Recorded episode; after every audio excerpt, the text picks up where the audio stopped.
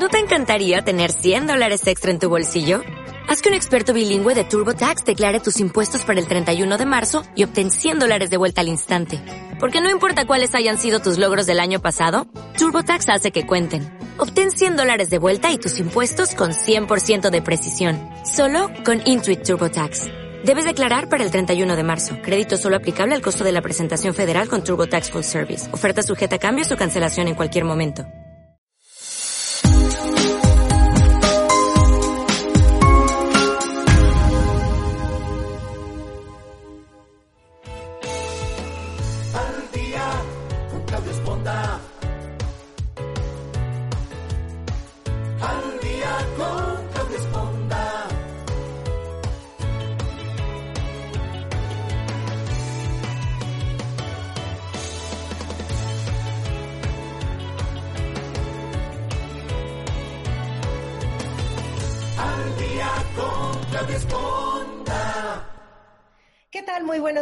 Qué bueno que nos acompañan esta mañana nuevamente aquí en el programa Al Día. Yo soy Claudia Esponda, saludándolos desde la hermosa ciudad de San Antonio, Texas, que estamos estos días con frío. Dicen en, San Antonio que si no te gusta el clima, te esperes tres minutos porque pues de repente puede hacer un calorón, de repente llueve, de repente frío. Entonces, si usted no ha tenido el gusto de visitar San Antonio, siempre tráigase un suéter, una chamarra, un abrigo y un traje de baño, por aquello de no sabemos. Hoy me da muchísimo gusto saludarlos como siempre, invitándolos a que nos acompañen a través de todas nuestras plataformas, en Spotify, en Amazon Music, en Apple Podcast, Google Podcast, iTunes, Evox. Para la gente que nos escucha en Europa, un saludo a la gente de Alemania, de España, de Italia, siempre aquí recibiéndolos con los brazos abiertos en nuestros diferentes horarios, pero que gracias a la tecnología pues podemos escucharnos a cualquier hora. Entonces, pues estamos listos ya para comenzar. Y yo, antes que nada, quisiera eh, comentarles que para las personas que están interesadas en buscar estudios universitarios o una especialidad o que sus hijos están por entrar a la universidad, pues les recomiendo mucho que se acerquen a la Universidad de Incarnate Word aquí en San Antonio, en su campus que tienen aquí. Usted puede ingresar o tener la admisión hoy mismo y hacer ese recorrido virtual que se puede hacer a través de Internet. Eh, la universidad ofrece becas competitivas, gran variedad de programas académicos, grupos reducidos y acreditación de educación de calidad. Entonces yo los invito a que vayan al www.uiw.edu, repito, www.uiw.edu, para conocer esta universidad maravillosa que ofrece grandes programas para todos los universitarios o los que están listos o los que quieren una especialidad. Entonces, no se olvide de visitar la página. Y hoy cambiando ya un poquito de tema abruptamente y de un tema que va a ser un poquito álgido seguramente, este, yo los invito a que nos acompañen la siguiente hora donde vamos a hablar sobre la infidelidad. Yo sé que es un tema que a, que a algunos les incomoda y que otros quizá lo han vivido, sino de cerca, quizá de alguien cercano, pero pues nada mejor que hablarlo con dos especialistas, dos, un, matrimonio además extraordinario que, que, nos va a guiar, que nos va a asesorar, que nos va a decir que cómo, cuándo pasó, por qué pasan este tipo de cosas y que tienen muchísima experiencia en tratar precisamente con matrimonios en diferentes áreas y principalmente en los momentos de crisis, porque generalmente nadie va a una terapia hasta que no está a punto de que ya las cosas no salen bien. Y me refiero a Omar y a Elizabeth. ¿Qué tal? ¿Cómo están? Muy buenos días por acompañarme esta mañana, Omar y Liz. Hola, hola, buenos días a todos. Eh, qué gusto saludarlos y pues muy emocionados de estar en tu programa. Muchas gracias por la invitación.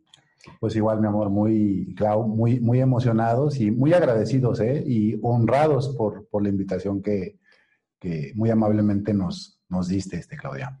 No, pues yo por a ustedes que se dieron el tiempo, yo sé que sus horarios estaban muy reducidos, la verdad es que pudimos encontrar este tiempo y es precisamente porque yo creo que en estos momentos de, pandemia, pues mucha gente ha de estar viviendo crisis muy fuertes en, sus casas y pues para ustedes pues ha sido una, una, bendición que la gente encuentre a parejas como ustedes que puedan asesorarlos, ¿no?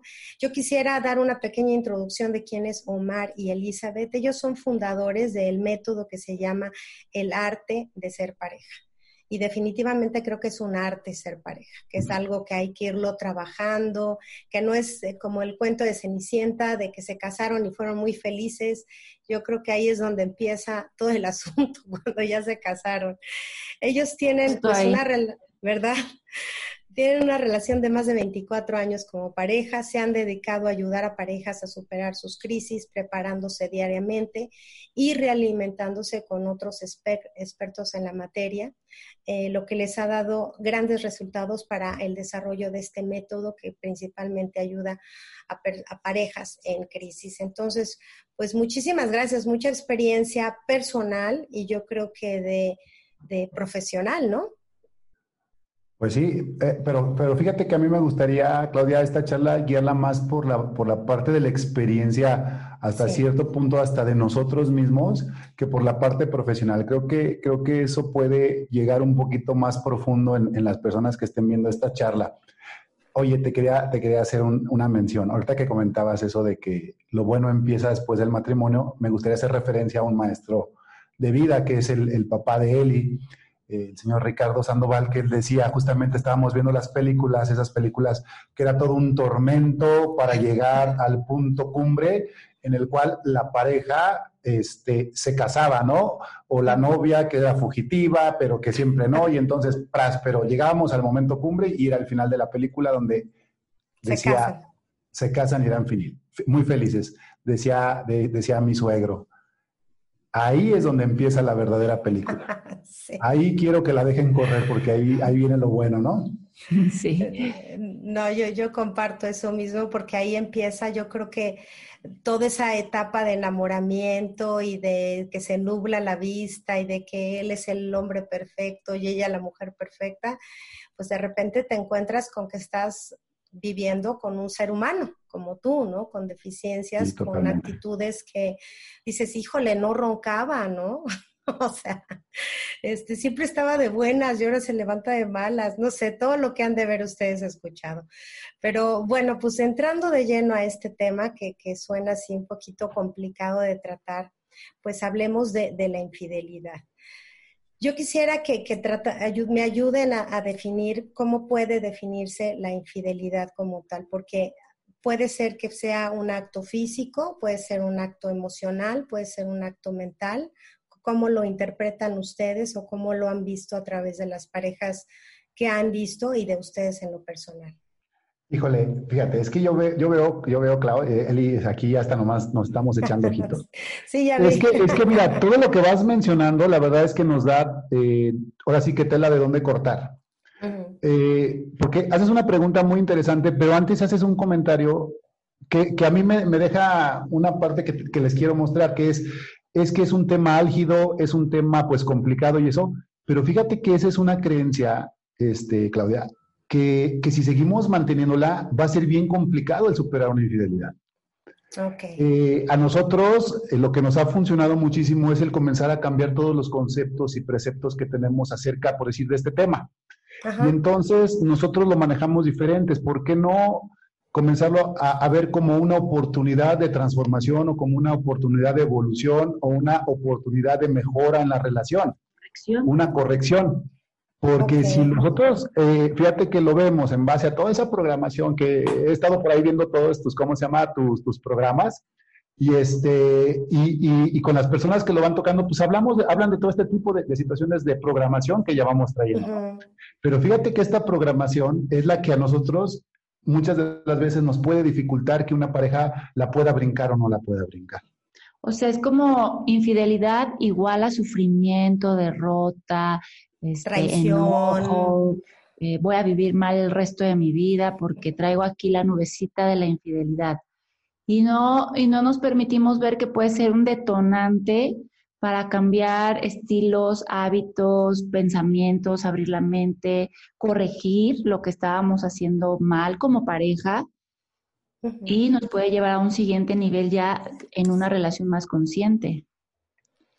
Pues para empezar ya me encanta su, su, perspectiva, porque sí, a todos se nos pone, bueno, se nos pone el pelo chino, yo que me imagino si son lacios de pensar que alguien pueda ser infiel en una pareja, ¿no? Eh, eh, y es, eh, tienen razón, hemos crecido pensando en que nuestras parejas pues son únicas, son este, unilaterales, pero entonces Tendría, tendría sentido entender cuáles son las causas de esos detonantes que hacen que alguien pueda voltear a ver a otro lado, ¿no? Porque es cierto que finalmente, aunque es interesante reprogramarlo, pues hemos crecido así y siempre pensamos que queremos una pareja fiel.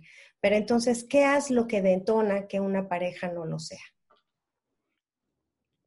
Bueno, si, no, si nos vamos a, lo que mencionas un poquito, a todas estas cargas ancestrales, por así llamarlo, pues muchas veces pueden ser patrones eh, vacíos, eh, distractores. Hablamos mucho desde, por decir, desde constelaciones familiares, que uno se puede encontrar intrincado con el sistema familiar de origen y esta intrincación pues va a permitir que puedan entrar terceras personas. Eh, pueden ser eh, eh, repetición, como dije, de patrones o compensación de patrones no resueltos, situaciones no resueltas, ¿cómo se llama? Este, transgeneracionales. a, veces está, está muy padre la pregunta, a veces no nos gusta tocarlo por ahí porque muchas personas pueden decir, ay, es que qué fácil es que estás justificando y eso, ¿no? Este, pero sí, sí, es, Porque mi abuelito era, pues me tocó también a mí.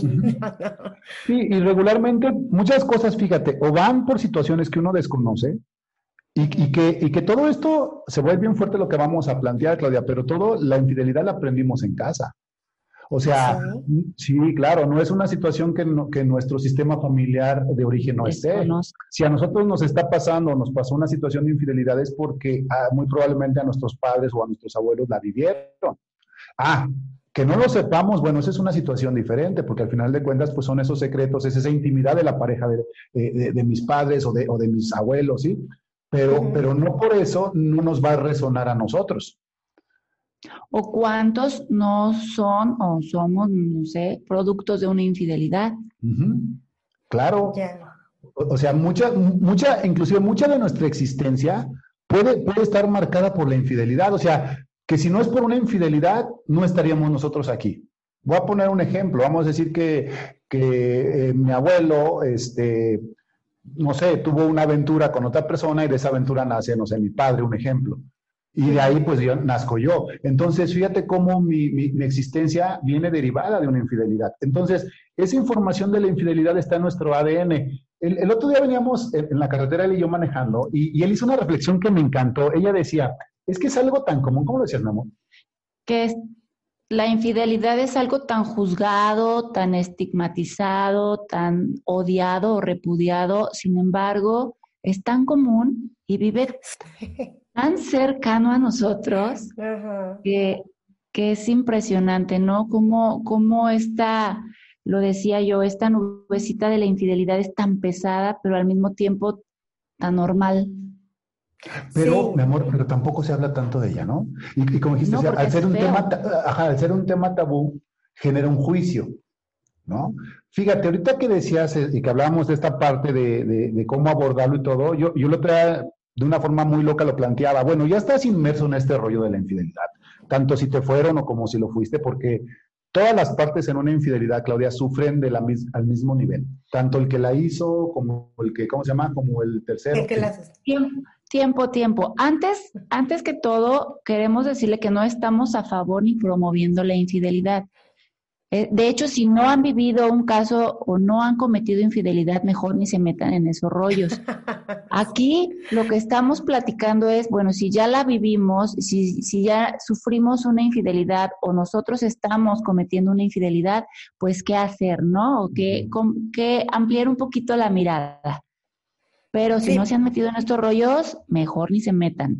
Sí, no, no, vean, esta charla precisamente por todo lo que aquí se va a ir derivando. Porque sí, fíjate que qué buena observación hace él y tal pareciera como que estuviésemos Sí, como que, ajá, como que ya me le tocó a mi abuelo y pues yo lo tengo que seguir porque es parte de, los acuerdos familiares. Qué horror.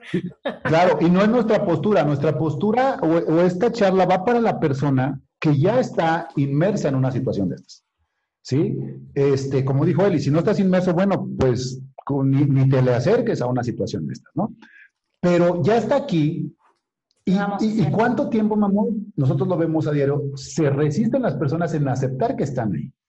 Y entonces cuando dices, bueno, pues ya estás ahí, pues revuélcate ahí, pero no me, no me, no me refiero a que te revuelques en la infidelidad, en sí. Revuélcate en el arte de saber superar una infidelidad, porque si el arte de ser pareja es complicado, bueno, pues creo que el arte de ser una infidelidad es el doctorado del arte de ser pareja. Pero yo, yo, creo que todo viene así como un proceso, este, Omar y Elizabeth, ¿no? Yo creo que si, si se toca estar en una situación como esa, pues yo creo que de las primeras preguntas que se puede uno hacer como varón o como una dama es, ¿qué hice mal, no? O sea, ¿por qué, ¿por qué me engañó? Yo entiendo esto que hablas de las cuestiones transgeneracionales, pero cuando estás viviendo el momento no estás pensando en quién de tus familiares, estás pensando que, dónde me equivoqué, eh, qué parte no lo, no lo completo o, la, o, qué, parte, qué parte a ella no, no le soy suficiente. ¿Cuáles son las preguntas que usualmente uno tiende a hacerse cuando está viviendo una situación como esta? Pues sí es muy común esta parte que quieren saber qué pasó, por qué pasó, qué hice mal, exacto, lo que tú preguntabas, qué hice mal o qué me faltó. Hay parejas que no, hay parejas que le, le vuelcan toda la culpa al infiel, vamos, ay, ya te agarré aquí de ejemplo. le, ahorita de ejemplo. Le vuelcan toda la, la, culpabilidad y es tu responsabilidad, porque tal parece que, que la víctima en ese momento que se da cuenta de la infidelidad se vuelve una persona perfecta. Ah, Hay gente que así lo toma, ¿no? Yo soy la mejor, yo soy, te tengo te di todo, mis años, soy la mejor madre en la casa, profesionalmente, y entonces es tú, tú, tú, tú, tú. Hay parejas que, que entra un poquito más la conciencia en decir qué pasó, no sabía que estábamos tan mal. Dime, por favor, qué necesitas de mí para que solucionemos esto. Y no, y esas parejas salen de volada, ¿eh? Porque aquí hay un, dime qué necesitamos para salir de esto. Pídeme lo que necesitas. ¿Qué te, te dan allá que no te doy yo aquí? Pero ahí ya es una conciencia de ver que, que aquí hay algo. Pero la mayoría, la mayoría es, me convierto en la mujer perfecta y aquí, o en el hombre perfecto. O en el hombre perfecto y aquí va toda la culpabilidad acá. Y, tal parece que se olvida todo lo que, lo que o no se ve, todo lo que uno hizo bien o, no, o mal, ¿no? Exactamente, aparte se borra todo, todas las cualidades, todo lo que se ha dado, todo lo que sí es bueno, todo lo...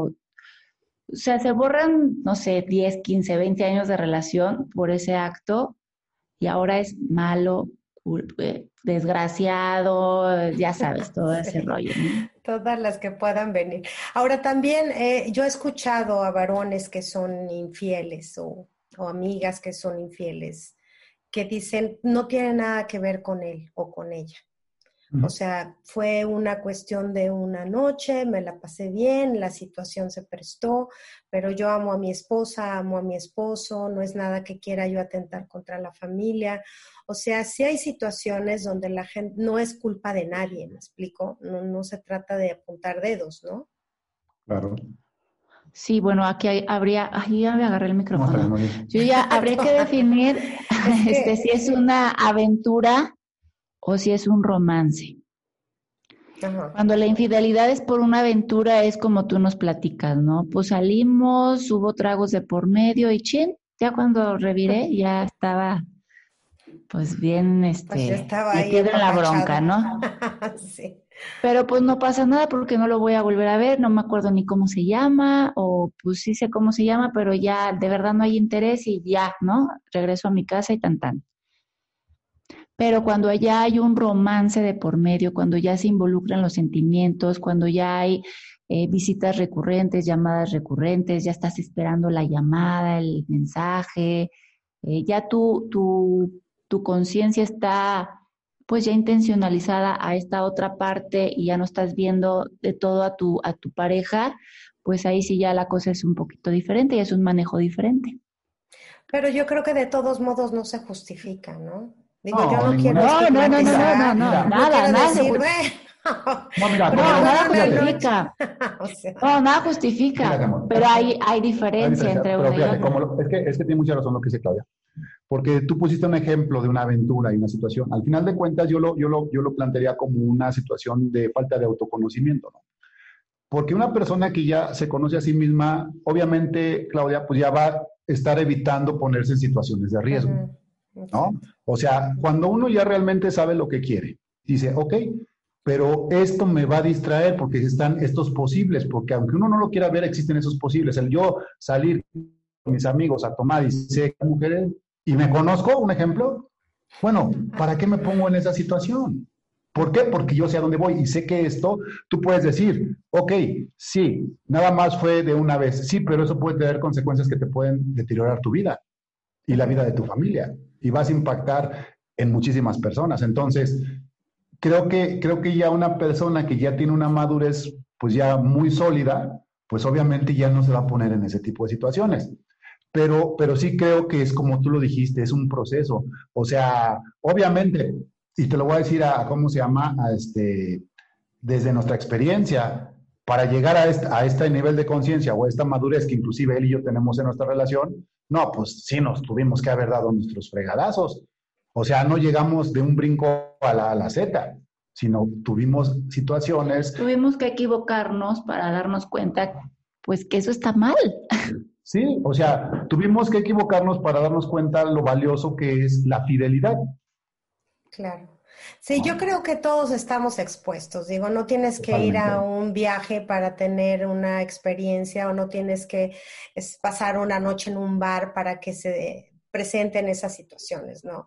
O sea, puedes estar en tu oficina de 9 a 5 y te tira la onda el jefe y la secretaria a ti.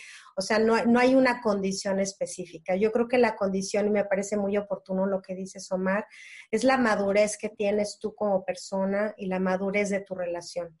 Y creo que esa madurez de la relación es la que hablan ustedes de experiencia, de ir conviviendo, arreglando situaciones. ¿Cómo, ¿Cómo enfrenta una mujer que ha sido infiel o un hombre que ha sido infiel, pues el ponerse de frente a su pareja y es necesario decirle, te fui infiel? O, ustedes en, sus terapias dicen mejor no digas nada, este, o es eh, mejor eh, decirlo, porque siempre es un tema como que, híjole, igual y no es necesario, pero igual si pasó y mejor le digo, o sea, ¿qué, sugerirían ustedes? Mira, es que eh, ahora sí te diría, hoy sí te diría que depende el caso. O sea, sí, sí, sí se puede tejer para muchos lados. Te lo puedo decir desde una parte a lo mejor eh, muy estudiada eh, o, de otra parte muy experimentada. Mira, hay, algo que es una realidad. Fíjate, yo, te, yo puse un ejemplo y yo le decía a una, a, una, a una mujer que fue infiel que fue infiel hace muchos años, muchos años, ¿no? Pero fue infiel eh, con una persona que era muy probable que su marido se enterara. Ay, ups, amigo, ¿no? sí, ¿no? Y entonces haz de cuenta que yo le comentaba a esta persona, mira, desde que tú decidiste abrir esa relación, aunque haya sido de, de, de, chat o aunque haya sido de beso o que hayas llegado a una relación más fuerte, más profunda, la que haya sido, al momento que tú decidiste abrir esa relación, abriste un ciclo que hasta este momento no has podido cerrar. Y, la persona me decía, no, es que yo nada más fue una vez y fue bien poquito y entonces tiene años. Sí, pero lo que tú no te has dado cuenta que al abrir esa situación y poner ese secreto en manos de la otra persona, tú te convertiste en esclavo de esa otra persona. Ah, y ese ciclo se mantiene abierto. Aquí fíjate cómo se cerraría ese ciclo. El ciclo se, cerraría cuando ella no le debiera nada a su marido. Pero ahí vamos a empezar con otro ciclo, que para qué te platico, ¿no? Sí.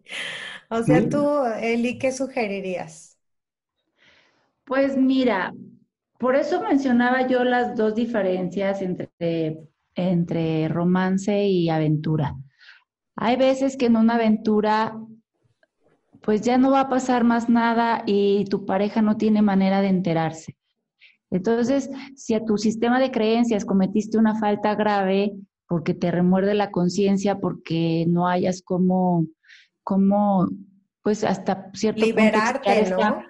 al liberarte, bueno, pues es, es tomar una, una, sesión, dar algo extraordinario a la relación, hacer algo por la pareja, eh, pero extraordinario, ¿no? No en lo común de te tengo tu ropa, tu sopa, tu...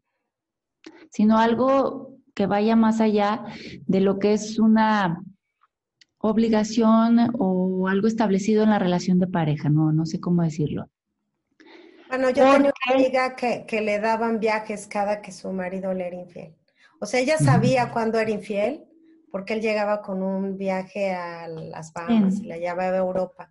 Y yo digo, yo claro, se, me salían, se, me salían, los ojos. Era un, acuerdo entre ellos, obviamente, ¿no? Digo, ah, yo no claro, un acuerdo. Pero, fíjate, pero, pero fíjate, amor, aquí estamos hablando de que ya ahí se sabe, ya se intuye, ¿no?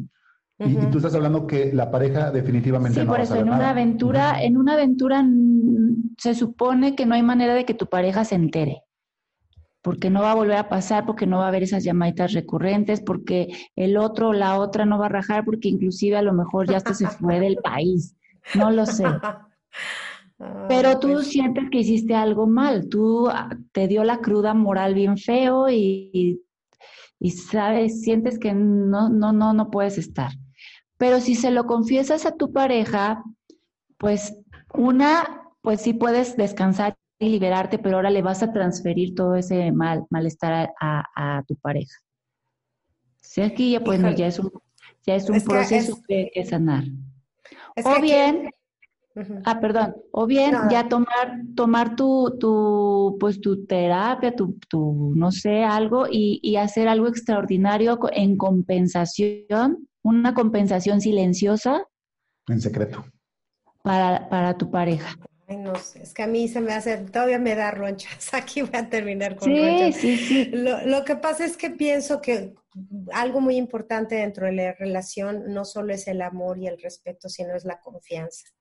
Y yo creo que si una de estas partes se fractura, tiene que haber, como decía Omar en un principio, pues una madurez de verdad seria en cuanto a uno como persona y en la relación para poder decir, bueno, borrón y cuenta nueva, ¿no? Pero, pero yo creo que se siente, tú mencionabas también, Omar, que hay, hay infieles que se sienten culpables, entonces ir cargando con esto años y años, pues llega un momento en que dices, híjole, pues ya la suelto o no la suelto, ¿no? Pero es que ni siquiera, es que si vas cargando con eso, ni siquiera te estás dando la relación, no puedes darte la relación. No la puedes vivir en plenitud. Entonces, ¿qué, sugerimos? Pues sí hay que arreglarlo. Fíjate, ahorita que decías eso de las ronchas y todo ese rollo, es que ah, porque, no, no, te voy a decir por qué. Porque lo que pasa es que, eh, vuelvo, vuelvo, vuelvo a poner ese punto. Nosotros lo estamos planteando, Claudia, desde el momento que ya es. Lo que tú dices es muy cierto. La confianza, sí. Eh, la madurez, sí. Pero obviamente, si se tiene la confianza, la madurez, el amor, todo ese rollo, pues no se va a llegar a este punto. Y la, y la, charla que ahorita nosotros estamos entablando es, ya tenemos la bronca. Ya tenemos la bronca. ¿Cómo vamos a solucionar eso? Sí, claro, porque es muy cierto, ¿no? Pues la confianza obviamente es algo que se tiene que, trabajar. Que, que, que, los problemas de comunicación, un ejemplo, ¿no? Eh, que yo, yo siempre digo, no existen problemas de comunicación, existen problemas de falta de confianza. O sea, lo que no se tiene es confianza. Yo quiero decir algo, pero como sé que me lo van a tomar mal, no tengo la confianza de decirlo. Y ahí está trastocada la comunicación. ¿Sí? La, la, la infidelidad. Yo quiero a lo mejor en una situación pero no tengo la confianza de, planteárselo a mi pareja y entonces ahí se está fracturando y ya se puede desviar a una infidelidad. Sí, o sea, todo, todo, todo, todo, tiene que ver con la confianza, pero la confianza no nada más va de un lado, la confianza es circular.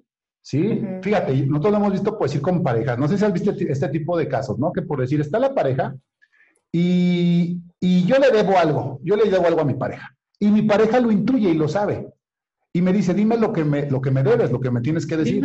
Dime, lo que traes ahí. Dime lo que traes ahí. Pero como yo sé que si se lo digo, ella se va a alterar, ya no tengo la confianza de decírselo. Pero como ella ve que yo lo quiero escupir, pero no lo puedo escupir, más se enoja.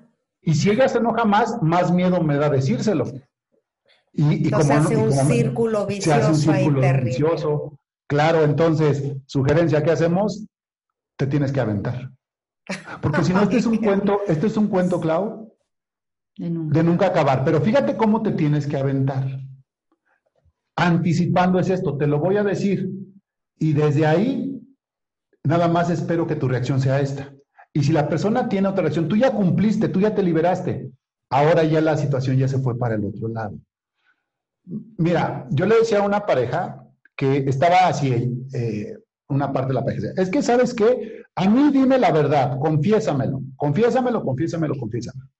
Y yo le decía, ¿para qué quieres que te lo confiese? Decía, bueno, que me lo confiese y ya confesándomelo, ya voy a ver qué hago. Le digo, a ver, ¿y qué pasa si tú dices, confiésamelo, sea lo que sea, está perdonado antes de que me lo digas? ¿En cuál crees tú, Claudia, que lo va a perdonar? Que, perdón, que lo va a soltar. A decir. Decir. Sí, ya está perdonado. Ahora, si, ya te di yo la confianza y ya te dije que está perdonado, tú me lo confiesas y resulta que yo que no. entonces quiere decir que yo ahora soy el que no estoy cumpliendo con la palabra que te acabo de dar para obtener eso. Entonces, es que, es que son rollos, híjole, pero no tienes idea cuántas parejas están metidas en esos puntos y es un mal vivir, mal vivir, mal vivir, que se le puede llevar, bueno, ni te voy a decir por años, te voy a decir por vidas, porque, porque conocemos parejas que se lo han llevado por vidas y se lo han llevado a la tumba y todos están en el lecho de muerte, el otro esperando que le diga la verdad. Ay, no, qué espanto.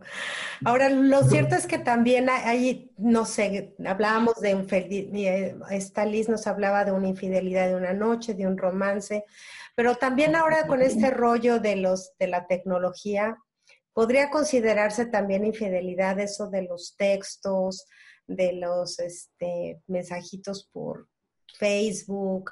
¿Se puede considerar eso como una agresión a tu integridad como pareja? Porque hay mucha gente que tiene relaciones por texto, ¿no? O sea, no hay un contacto físico. Es más, yo conocí una mujer que iba a estar a punto de dejar a su marido por alguien que conoció en internet, que nunca había visto, que nunca había sentado a tomar un café con él y estaba a punto de dejarlo. a, ver, claro. Oh my goodness. Ah, claro, yo más bien te, yo te, yo te dejaré a ti la pregunta a ti como mujer. Porque fíjate, las infidelidades las tomamos muy diferente los hombres y las mujeres. Ah, ya creo que para una, sí, creo que para una mujer es más importante cuando es una situación emocional. O sea, creo que una mujer te puede, te puede tolerar como que, ok, te acostaste, ok, sí, pero que tú le digas, sí, pero la amo, no, pues la vas a reventar. Ah, no, pues no. Y en cambio los hombres sí la tomamos un poquito diferente. Pues, ah, pues es que lo amo, ah, pues no hay bronca, güey. Pero te acostaste con él, no, entonces ahí hay bronca. Entonces, por eso esta, esta, preguntaría yo, esta pregunta yo te la dejaría a ti, Clau, como el decir, yo creo que una situación de mensajes es una situación emocional 100%. Sí, totalmente, sí. Entonces, ¿tú cómo lo consideras? Como una infidelidad, sí. Totalmente, ¿no? ¿No? Y ustedes, pero ustedes si vieran que alguien se está, que su mujer se está texteando con alguien todos los días, dirían, ah, está bien. No, pues es una situación emocional. Como, sí, porque ya te está robando interés. De, tu, de tu energía, de, energéticamente te estás, te estás drenando por ahí. Porque, porque el hecho de estar, es que vamos a interiorizar un poquito, vamos a, a verlo fenomenológicamente. Esto agarras y obviamente estás, ¿qué le voy a poner? No me ha contestado. O sea, fíjate cuánta energía se, prende, se, pierde en esto. Ya le puse y chi, me dejó en visto, ya tiene tres horas, pero son tres horas que tu mente está dando vueltas. Está dando vueltas y es que no me quiere contestar. ¿Y por qué? ¿Qué dije? ¿Cómo le puse? A lo mejor le puse con mayúsculas. ¿Sí me explico? Y estás. Tu energía se está perdiendo, Claudia. Se está perdiendo porque son tres horas que tú no estás enfocado en lo que tienes que estar sino estás enfocado en una situación que va para otro lado. Sí, yo, creo que cuando quita la paz en una pareja, aunque sea silenciosa, o sea, de un lado de la pareja, pues definitivamente sí está afectando, ¿no? Este, Totalmente. se debe preguntar qué, quién, cuándo, cómo, dónde. Volvemos a lo mismo. Es cada, cada persona es diferente. Hay personas que tienen, tienen el hambre de saber porque también entra una situación, se vuelve bien, bien fuerte, de morbo, ¿no? este, quiero saber cómo fue o quiero detalles. Hay quien dice, no, no quiero detalles, simplemente se pasó, sí, ok, bueno, ya. O sea, depende también, eh, ¿cómo, ¿cómo, le llamaremos? El, el rollo que cada quien traiga. Claro. O, o, yo sé que no voy a aguantar, entonces no pregunto. Sé que fuiste infiel, ok, me quedo con eso. Y hay quienes no, hay quienes, como dice Omar, por ese morbo quieren saber detalles todos los detalles, todos, todos, todos. Y, y, esa, y esos casos son muy dolorosos porque el que cometió la infidelidad pues siente vergüenza, siente culpa, no le quiere hacer más daño platicándole los detalles, pero es una necesidad de que si no se sabe, es, pues se pueden llevar años en esta parte de cómo fue y así te hacía y qué te decía y qué llevabas puesto y a qué horas y en dónde, cuál era su lugar para verse. Y, ay, entonces es un sufrimiento porque es un cuento de nunca acabar. Le contestan algo, pero entonces ya surge de ahí otra pregunta. Otra pregunta. Sí. Yo, es un cuento de nunca acabar. Yo creo que aquí hay que ser muy conscientes de que aguas con lo que preguntas, ¿no? De, de un lado y algo muy grueso. Sí, porque estás dispuesta a escuchar, digo, incluso no solo en infidelidad, si estás dispuesta a preguntarle a cualquier persona algo personal, pues tienes que estar preparada para aceptar que te digan algo que probablemente no te gusta, ¿no? Eh, la, verdad no es fácil de digerir, este, Claudia.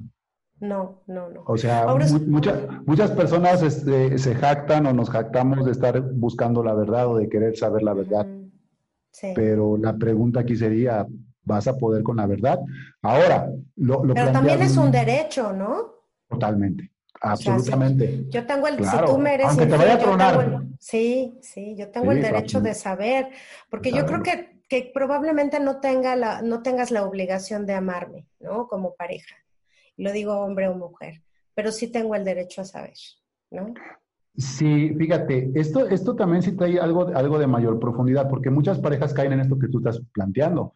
O sea, ok, yo tengo la sospecha, pero tú no terminas de decírmelo. Yo tengo ese derecho a saberlo, pero tú me estás eh, cotando ese derecho porque no me lo estás diciendo. Y aparte de todo, me estás volviendo loco o me estás volviendo loca. Porque por un lado, fíjate, aquí en nuestra cultura se batalla mucho con eso. Existe un, un refrancito que por ahí hay, que no sabes cómo batallamos con ese, es muy de los abuelos o muy de los bisabuelos o muy de los padres, y ahora muy de los chavos, que es tú niégalo, siempre niégalo. Así tu esposa te vea casi casi en el tú lo vas a negar. Pero, ah. pero lo que, pero el que, el que, el que dijo esa frase es un verdadero estúpido. Te voy a decir por qué. Porque lo que hizo es querer corregir un problema con otro problema mayor. es la no es como, ok, sí, ok, aquí está, y me hago responsable y voy a afrontar mis consecuencias, sean las que sean. Y si en mis consecuencias está que esto se termine, bueno, pues ya está. Y si está que tengo y quiero y se puede y están las condiciones para repararlo, también ya está, pero voy a, afrontarlo. Pero de la otra forma, no lo estás afrontando y simplemente te jodiste la vida, porque lo único que hiciste es que volviste loca a tu pareja. Y todo esto, te decía, tiene que ver con una situación de baja autoestima. Solamente una persona con baja autoestima va a volver loca a su pareja, porque, porque la pareja va a ser loca con él o con ella. ¿Sí? O sea, si yo tengo una buena autoestima, yo voy a procurar que Eli viva feliz, porque su felicidad va a impactar en mí. Pero si yo tengo una mala autoestima, yo la voy a lastimar de forma inconsciente, claro, porque también hay que aclarar todo esto. Sí. Es, esto tiene mucho que ver, ¿cómo se llama? Con, con ¿cómo lo decimos? Con una situación muy inconsciente. Muy inconsciente. Muy inconsciente. O sea, yo, yo puedo decir, es que yo creí que lo estaba haciendo de la manera correcta, no, pero mi autoestima me hizo lastimar. Y en esta lastimada, el que termina pagando las consecuencias soy yo. Y luego ella, y luego yo. Y como ese círculo de la, desconfianza que te ve, comienza a ser un mal vivir aquí.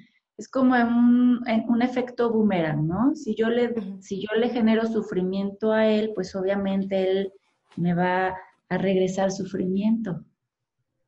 Ya. y nunca termina de sanarse nada, ¿no? No. Exactamente. No, por eso te digo, y eso se termina esa relación porque uno de los dos fallece o los dos fallecen, pero esa energía queda vibrando en el sistema familiar. Y entonces llegan los nuevos miembros al sistema familiar y ya llegan con eso en el ADN. Cargaditos. Bien cargaditos. Entonces, pues la, sugerencia es sanarlo, ¿verdad? Ajá. Ahora tú, tú hablabas, o las dos hablaban de, de, que se puede, de que una infidelidad puede detonarse incluso en algo positivo para la pareja. A ver, platícame cómo, es esto. No, pues tomándolo, Claudia, desde donde te dijimos, ok, ya está el hecho. No vamos a ver antes del hecho, no, no vamos a ver que tuvieron que estar las cosas bien. Bueno, ya está el hecho.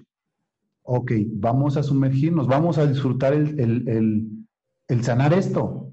Ya estamos en la bronca. ¿Por qué con esto no generamos nuevas herramientas? ¿Por qué con esto, eh, como dijo él, y vamos a volvernos un poquito objetivos con nosotros? ¿En qué fallé? ¿Qué hice bien? ¿Qué hice mal? Pues a lo mejor hasta me descuidé físicamente y a lo mejor le dejé de gustar a mi pareja. Porque también es eso que dicen, es que me debe amar. Sí, claro, pero también hay que echarle ganitas. Yo también me tengo que comenzar a convertir en la mejor versión de mí mismo. Y mi mujer igual. O sea, si yo quiero que Elizabeth no voltee a ver a nadie, pues yo me tengo que aplicar en lo mío. Y yo creo que es viceversa también. Si Eli quiere que yo no voltee a ver a nadie, pues ella se tiene que aplicar en lo suyo. Yo me tengo que convertir en la mejor versión de mí mismo. ¿Para qué? Pues para tratar de llenar esas situaciones que, ¿cómo se llama? Que Eli le, pueden, ¿cómo se llama? Llamar la atención. ¿No, Reina? Cierto. Ay, pero dime, dime. venga, venga, venga. Es, que a mí de repente, no, sí, platícanos tú primero y luego te doy mi opinión, porque yo ya estoy aquí con el lavadero de lo que les quiero decir. no, o, a veces nos convertimos, las mujeres nos convertimos en las mejores mamás o en las mejores profesionistas o en las mejores este, empleadas o en las mejores hijas, pero se nos olvida esta parte de ser las mejores en la pareja. Como que ya firmamos, ya nos casamos, pues ya nos fregamos y ya es mío y ya soy de él, ¿no? Y, no, o sea, es como dice, o sea, la, ¿cuál fue la última vez que le, lo viste a los ojos y le preguntaste cómo estás? ¿Cómo va todo? ¿Cómo estamos? ¿Qué necesitas de mí? Em, acompañarlo en alguna travesura, en algún gusto. ¿Cuándo fue la última vez que le coqueteaste a tu pareja? Cuando le coqueteaste. Y viceversa, ¿no? No nada más de aquí para acá, también de acá para acá. Pero se nos olvida esta parte de, de alimentar la pareja, la relación de pareja. Porque tenemos muchas, muchas parejas que son los mejores papás. Tienen una familia de 10, pero cerrando la puerta de su habitación son dos desconocidos. Cierto. No, yo, yo sí creo definitivamente que obviamente para que una eh, pareja llegue a esta maduración de la que han hablado e, en estos momentos siempre ha sido pues alimentarse, pero también hay cosas que me parecen en lo particular como muy vanas, ¿no? Si tú esperas que después de 30 años de matrimonio yo me vea como las secretaria que tiene 28 años, pues es una ilusión, ¿no? O sea, totalmente. No puedes esperar que yo tenga la misma apariencia o que tenga el mismo ímpetu o quizá ahorita tú quieres escalar una montaña y a mí me duelen las rodillas y yo lo que quiero es ver televisión. O sea, yo creo que también la, la madurez tiene que ser individual y si te gusta como soy, adelante y si no te gusta como soy, pues goodbye, ¿no? O sea... Pues sí, fíjate, yo, lo veo así, ahorita que lo mencionas así es, es eso, obviamente pues eh, él y yo nos conocimos de 18 años, ¿no? De 16, años. Eran niños. Sí. Estábamos en la preparatoria. Oh yo entrando a primer semestre, él estaba ahí en tercer semestre. Tercer semestre. Y, y, pues no, tenemos ya 26 años que nos conocemos y que, hemos que empezamos nuestra relación. Pero fíjate, y, volvemos a, estos puntos. Obviamente, pues yo ya tengo yo 44 años. Este, y, yo, yo te voy a decir, esta es la etapa cuando, cuando mi esposa más me gusta, ¿verdad? Que más nos disfrutamos. Claro, cuando, cuando más me gusta físicamente, intelectualmente, emocionalmente, espiritual. O sea, es cuando más, cuando más atraído me siento por ella.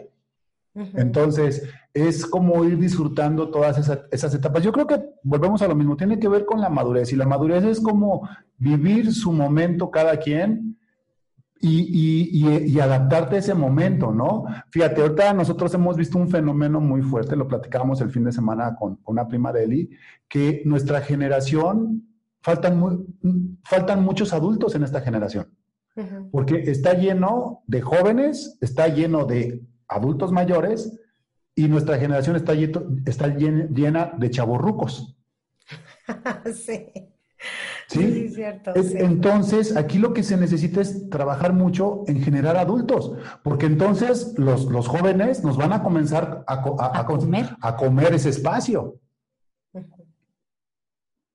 Entonces es irnos ubicando. Yo, yo lo, planteábamos, digo, eh, con, una prima de Eli y decíamos, híjole, es que qué sabroso se siente ser adulto, qué sabroso se siente disfrutar, por decir ahorita, pues, nuestra paternidad tomar tus decisiones. Tomar tus las decisiones, ¿no? O sea, el, ser el jefe de familia, el ser el esposo, o sea, es súper sabroso esa situación.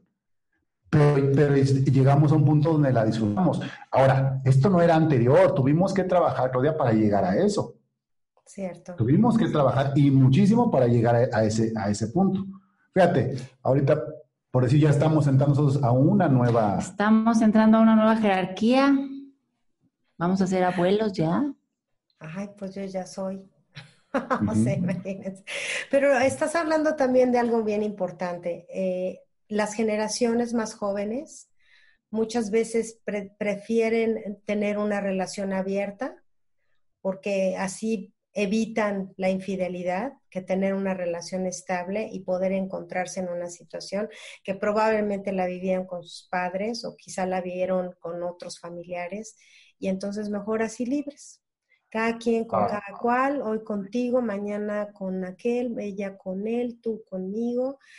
Y también se crea una, pues, no sé, una sociedad muy libre, ¿no? En el sentido de que no hay un compromiso de pareja, de que no, ¿cómo, cómo creces en pareja si hoy es Juana y mañana es Lupita y mañana es este, Rigoberta, ¿no? Y, justamente, justamente es lo que, te estaba, lo que te estábamos planteando. Este fenómeno que se está dando, y, lo estamos filosofando ahorita junto contigo, ¿eh, Claudia? es, es esta parte que yo creo que los jóvenes de los que tú hablas no han visto en nuestra generación algo que los inspire.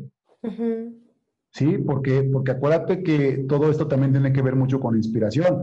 Si nosotros como generación estuviéramos como los adultos que somos, y no, como te digo, como los chavos rucos, les inspiraríamos a eso. Como ellos están viendo esta inestabilidad en esta generación, pues dicen ellos, pues ¿para qué me meto? Si de todas formas mis papás ya se divorciaron, ¿no? O, mi, papá anda con tal persona, o sea, o mi mamá o, los amigos, sí, entonces tiene mucho que ver con esto, con que esta generación es la que siento que tenemos que trabajar en convertirnos ya en adultos.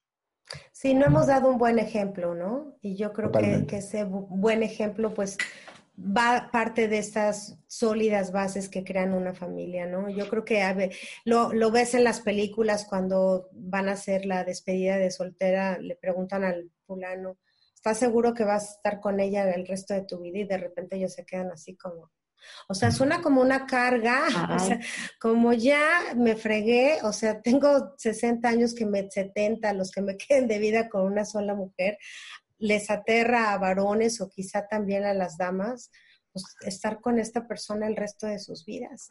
¿Pero estás de acuerdo que entonces eso está totalmente destinado al fracaso? Sí, claro, si piensas... O sea, ya se entra fracasado a, a la relación. Ajá.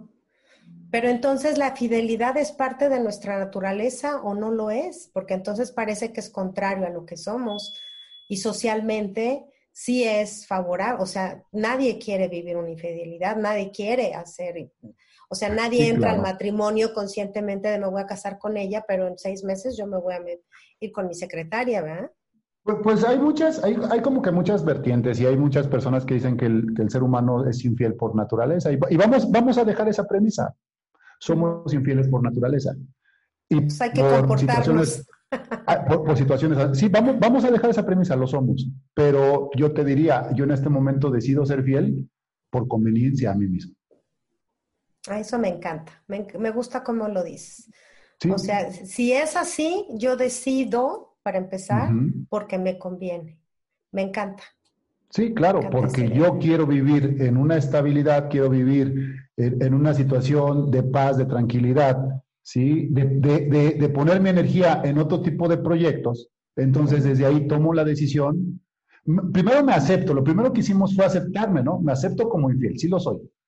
Porque creo que ahí también está el gran problema. Sí, puede ser. Que la gran mayoría, aunque, aunque no lo hayamos cometido, pero viven dentro de nosotros, como te lo mencionaba, está en nuestro ADN, porque el ser humano es infiel por naturaleza, desde esta premisa que estamos manejando. Ok, lo acepto.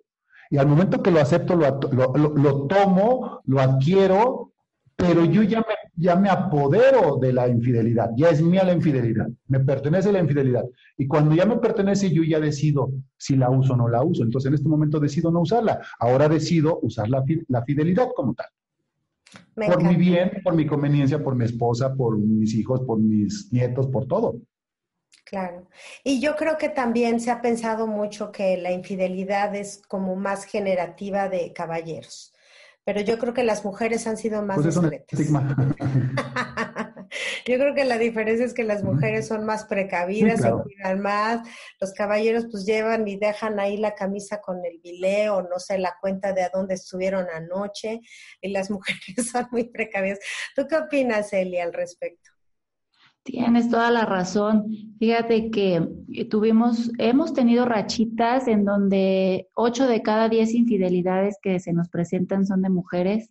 Wow. Y, y sí, generalmente pues es con un compañero de trabajo, con alguien conocido, con alguien que ya le tienen confianza a ellas, ¿no? Pocas veces son como, como algún desconocido, lo conocí hoy y no.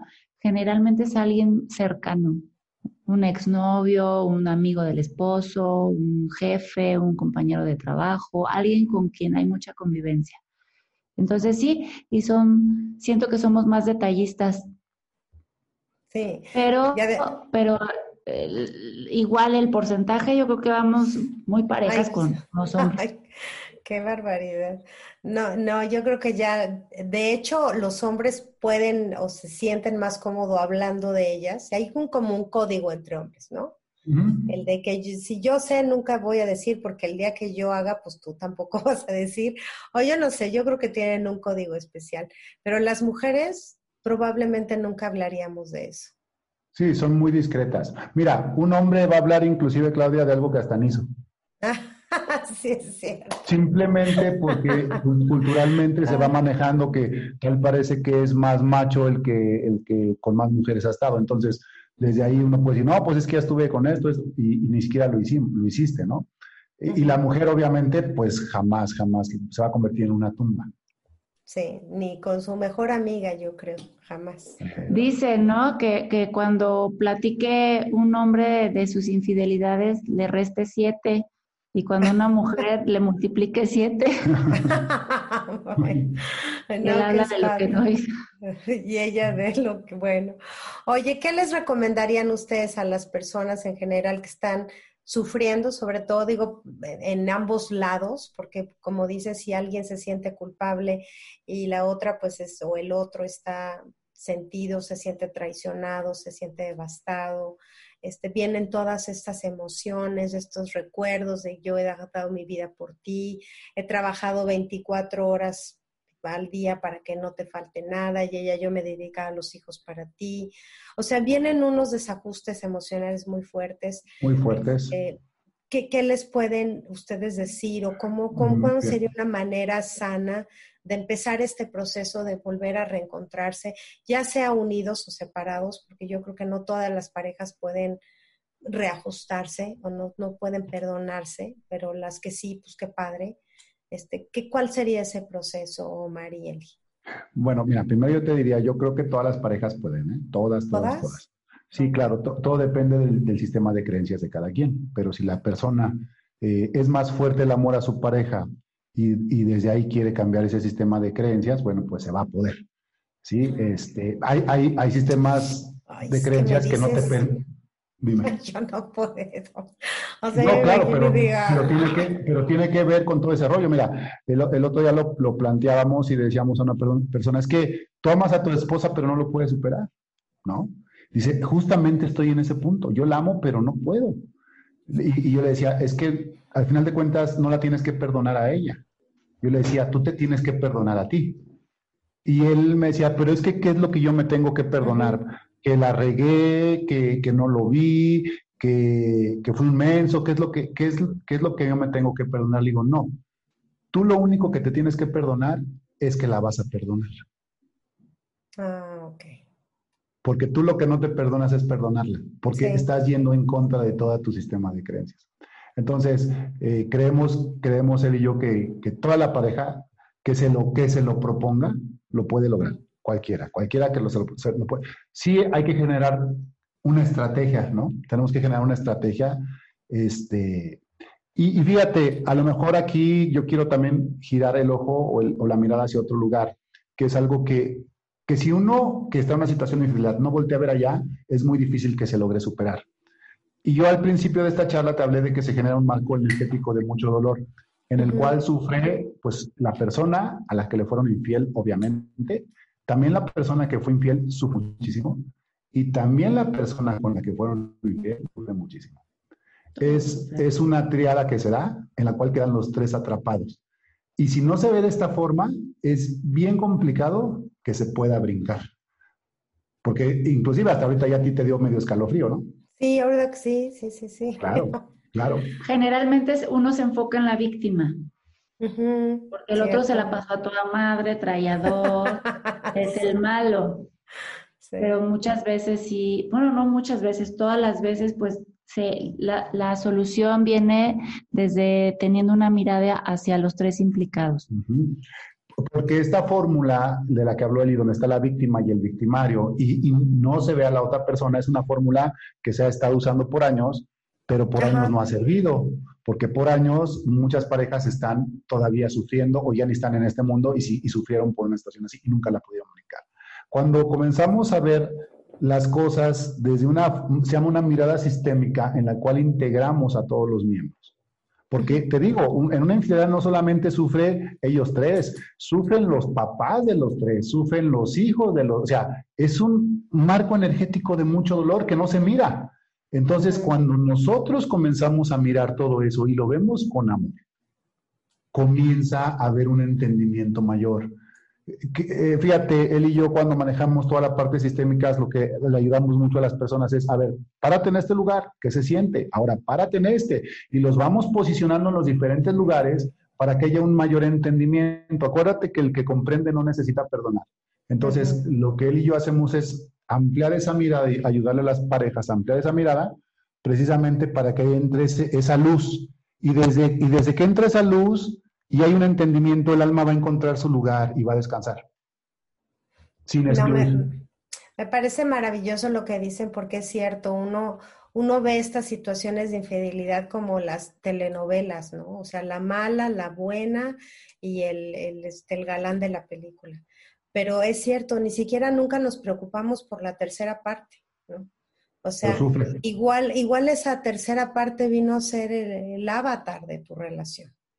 Vino a ser la que detonó en el éxito de tu relación. Entonces hay que mirarla. O sea, ¿cuántas parejas? Fíjate, lo voy a actuar de esta forma. Puede estar girada la mujer hacia allá y entra una, una otra persona aquí y cuando entra esta energía hace que se voltee para acá. Y entonces esta tercera persona es la que hace que, que, ella, que ella venga de donde estaba. Y nos hace girar, porque cuando hay este movimiento, es que nos podemos otra vez a lo mejor voltearnos a ver. Y entonces se vuelve a reconectar aquí. Entonces tenemos que llegar al punto, se va a ir, se va a ir bien loco lo que, lo que voy a plantear. Casi, casi que hasta se lo tenemos que agradecer este Claudio. Pues sí, sí suena loco, pero bueno, sí. Pero sí, sí, sí, sí, lo ves de una perspectiva así más espiritual y más de, de, por qué tuvo que pasar esto en mi vida. Quizá es porque tenía que pasar así, para que yo pudiera ver con quién estoy al lado, ¿no? Es que como no ver esta situación de una infidelidad desde un, desde un lugar espiritual.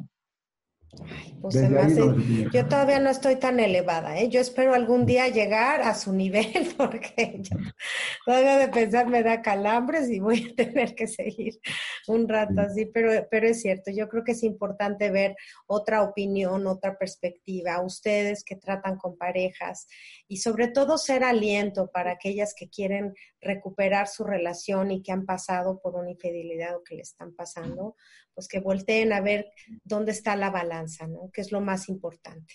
o sea, su ego, su relación, su, familia, su amor, y ahí definirán pues hacia dónde, hacia dónde se van, ¿no? Yo, eh, lo, que buscamos es dar o ofrecer una alternativa diferente. una, una, alternativa, no, creo que ya lo escuchaste, totalmente diferente a lo tradicional, eh, porque nos dimos cuenta nosotros como pareja que lo tradicional no nos estaba ayudando. Sí. Entonces eh, decidimos hacer todo un desarrollo totalmente en sentido contrario y ¿qué crees? Que la verdad es que a nosotros nos funcionó. O sea, estamos tan seguros de esto porque a nosotros nos funcionó y a miles de parejas les ha funcionado esta, esta nueva forma de entender una situación como esta. Un, un desafío que presenta. Entonces... Un desafío más en la vida de pareja. No verlo como el gran drama y pues sí, son cosas que pasan. Ojalá no les pasen, ojalá no se metan en estos rollos, pero si ya traemos el fregadazo encima, pues ¿qué vamos a hacer con él? O lo tomamos para vivir mal el resto de nuestras vidas, o lo tomamos para corregir. Es como cuando van y te dan el diagnóstico de la diabetes. Pues es una oportunidad de cambiar hábitos de alimentación, de hacer ejercicio, de corregir. Pero si lo tomas mal y dices, pues, pues ya que fregados, mejor me sigo tomando mi coca, mi pancito, mi menudito en la mañana, total. Ya me voy a morir, ¿no? Ya, ya me dijeron que estoy mal, pues ya aceleramos el proceso. Pues no, o sea, es una oportunidad de corregir, de, de, de agradecerle, como decía Omar, a esa tercera persona que nos vino a dar un en la cabeza, decir, despierta porque estás a punto de perder lo más valioso que tienes, o te pones las pilas, o... Ajá, es que ahorita lo dices, mi amor, es que la reconciliación se tiene que dar con las tres partes, no se puede nada más darse. Y, y, con esto, fíjate, con esto no la invitación es que ahora obviamente la vayas a buscar un ejemplo y le vayas a decir gracias. No. que sean las mejores amigas, ¿verdad? No, Es, que, es que ahora vamos a comer juntas. Claro, no, es que entre este entendimiento, Claudia, y a ti ya no te afecte eso. Que tú estés en una reconciliación tanto con la pareja como con la otra persona. Y lo veas con esta mirada de decir, pues mira, esto me hizo crecer. Gracias, gracias porque esto me hizo crecer. Eh, es, como lo que está pasando, lo, lo, platicábamos antes de entrar al aire, ¿no? Lo que pasa con lo que pasó con la cuarentena. Lo podemos ver de dos maneras, como la gran desgracia o como algo que pues fue fuerte, pero pues ¿qué crees? Nos hizo modificarnos, nos hizo movernos en nuestros hábitos, en nuestro trabajo, en nuestra relación de pareja y entonces, pues bendito COVID. ¿Por qué? Pues porque nos hizo movernos de nuestra zona de confort. Y entonces los que nos estamos poniendo pues eh, abusados, pues estamos sacando el provecho. Los que no, pues simplemente van a estar maldiciéndolo y atorados, no aceptando lo que ya es. Ya. Pues, pues déjenme decirles que la verdad disfruté esta plática enormemente porque yo esperaba una plática como más de lo que uno está habituado a escuchar y en la comunicación. Y ustedes hicieron ver esto como que es una experiencia más, ¿no? A, algunos, tú mencionabas, Eli, pues a algunos les da diabetes, a algunos les da cáncer, otros se divorcian, otros se le muere la pareja. Todos estamos expuestos a vivir experiencias y yo creo que la importante de esta gran lección que tenemos todos en la vida es cómo asumimos esas experiencias que se nos presentan en la vida como una oportunidad o como la gran derrota y, nunca esperé yo que esta conversación fuera a terminar así y lo aplaudo porque está rompiendo mis paradigmas y mis esquemas y yo creo que es en lo que tenemos que trabajar todos, ¿no? Se fue muy rápido el tiempo. Ah, ¿verdad? Bueno, pues yo quisiera, este, si me pudieran ofrecer su información, sus datos, si alguien quiere contactarlos, este, buscar una terapia, un coaching o, escucharlos a través de sus este, programas, pues por favor, esta es una ventana para ustedes. Muchísimas gracias por la oportunidad. Mira, nosotros nos encuentran en, en nuestra página de internet que se llama omarielizabeth.com o en las redes sociales, tanto en Instagram como en Facebook, estamos como El Arte de Ser Pareja. Ahí está nuestra fotito, entonces yo creo que perfectamente nos, nos ubican. Ahí, ahí pueden pedir cualquier información. De hecho, casi todos los días tenemos, este, ¿cómo se llama? Cursos, se puede inscribir a uno de nuestros cursos y pues... ¿Hay, ¿hay alguno que venga próximo que esté ya pasado eh, mañana? sí, está, eh, precisamente esta, toda esta semana está corriendo un curso que se llama El arte de superar una infidelidad, justamente Ay, de, este, tema, entonces este, se pueden inscribir al, al, curso. Y pues, pues, nada ahí, ahí nos encuentran, no, pues ahí en, en, en Instagram, Facebook, página web. Ok. nada más. Pues, OmarElizabeth.com o el arte de ser pareja. Eso me, encantó el arte de ser pareja. O sea, yo creo que mucha gente se le hubiera dicho, híjole, se les hubiera ganado el nombre, pero bueno. Bueno, pues muchísimas gracias, de veras enormemente disfruté esta plática. Espero que, que, a las personas que hayan escuchado, pues les haya caído algún 20 o puedan prevenir o arreglar o mejorar o superar una infidelidad, ¿no? Esa, es la idea final de este programa. Este, para despedirme, pues sí, reitero la invitación a que eh, conozcan la Universidad de Incarnate World Campus aquí en San Antonio, Texas. Si usted está interesado en tener una maestría un posgrado, si usted está interesado en inscribirse para tener su licenciatura, lo puede hacer a través de su página web www .uiw.edu, donde hay gran variedad de programas, grupos reducidos, puede visitar las instalaciones a través de su recorrido virtual. No se olvide la Universidad de Carnegie, que nos hace favor de apoyarnos en seguir realizando este programa. Y pues muchísimas gracias. Este, les deseo un feliz, largo, largo matrimonio fuera de infidelidades y, de, y aviéntenme la de Boomerang también para mí. Totalmente, totalmente. Todo lo que nos desees a nosotros, pues sabes que todo es para ti también. Muchas gracias. Y a usted, pues muchísimas gracias por acompañarnos como todos los martes y jueves aquí en punto de las nueve de la mañana en el programa Al Día. Yo soy Claudia Esponda, les mando un beso a donde quiera que estén y los espero en el próximo programa. No me fallen. Hasta la próxima. Al Día con Claudia Esponda. Al